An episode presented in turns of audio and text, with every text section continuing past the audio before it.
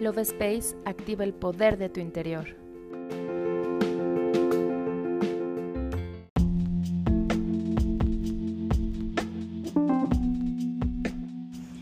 Hola, mi nombre es Cari y te doy la bienvenida a un episodio más del podcast Love Space.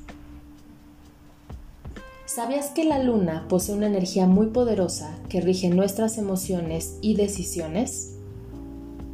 La Señora de la Noche es una mágica representación de la energía femenina. Por sus continuos cambios simboliza la irregularidad y la multiplicidad. Cada mes aparece, crece, alcanza su plenitud, decrece y vuelve a desaparecer. Esta característica se manifiesta claramente en las distintas fases lunares que se relacionan con los tiempos biológicos del hombre el nacimiento, el crecimiento, la plenitud, el declive y la muerte. Desde la antigüedad se basaban en los ciclos lunares para medir el tiempo y el origen de los meses. Estamos compuestos de aproximadamente un 75% de agua. No es un secreto que la luna influye directamente en las mareas, así que en nosotros también se cree fielmente en la conexión que existe entre las fases lunares y los cuatro neurotransmisores que tenemos.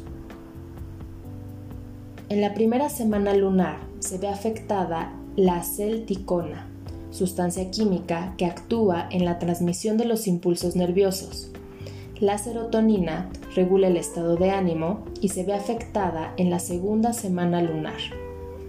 La tercera semana afecta directamente a la dopamina que brinda sensaciones placenteras y en la cuarta semana se ve afectada la noradrenalina que aumenta nuestro ritmo cardíaco.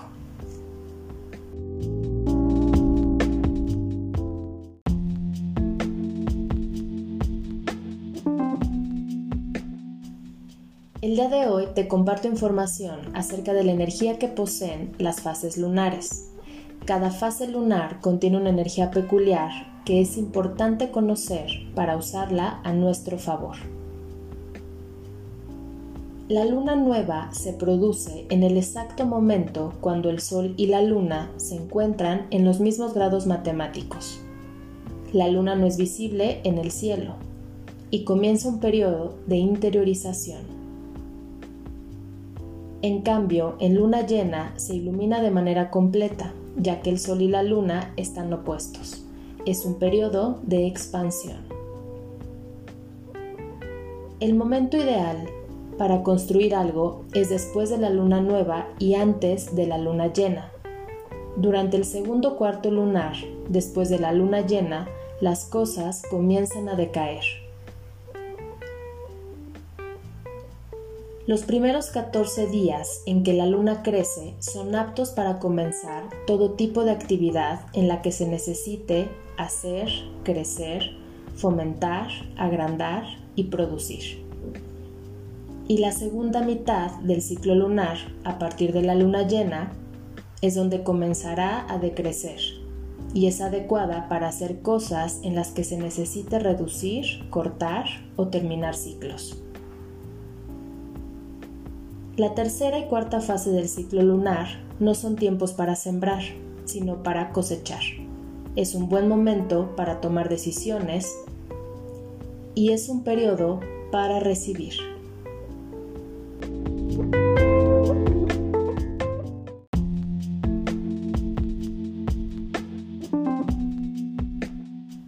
¿Qué hacer en las diferentes fases lunares?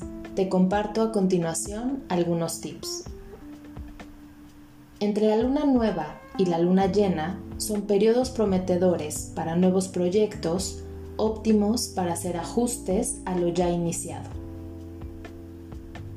La luna llena favorece a las ventas, los planes, la reorganización, las fusiones de empresas, eventos, fiestas y encuentros sociales. Es un buen momento para cargar tus cristales y se puede presentar insomnio por tanta energía. Así que incluye algunas actividades que te ayuden a tener un sueño reparador. La luna nueva nos favorece para tomar decisiones importantes y negociar. Inicia un nuevo ciclo de renovación. Al ser un momento de introspección, puedes realizar actividades que te conecten con tu interior. La luna creciente es favorable para firmar contratos, registrar empresas, iniciar sociedades, inaugurar negocios, hacer eventos, realizar inversiones y hasta para abrir una cuenta bancaria, en especial de ahorros. Es un gran momento para intencionar nuevos deseos. La luna menguante favorece el cobro de deudas y la conclusión de sociedades o trámites crediticios. Es un momento de limpieza de espacios y de personas, así como para romper hábitos y reflexionar.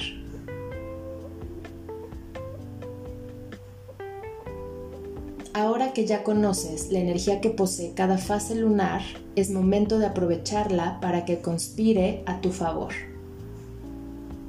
Yo me despido y te doy las gracias por escucharme. Nos vemos en el siguiente episodio.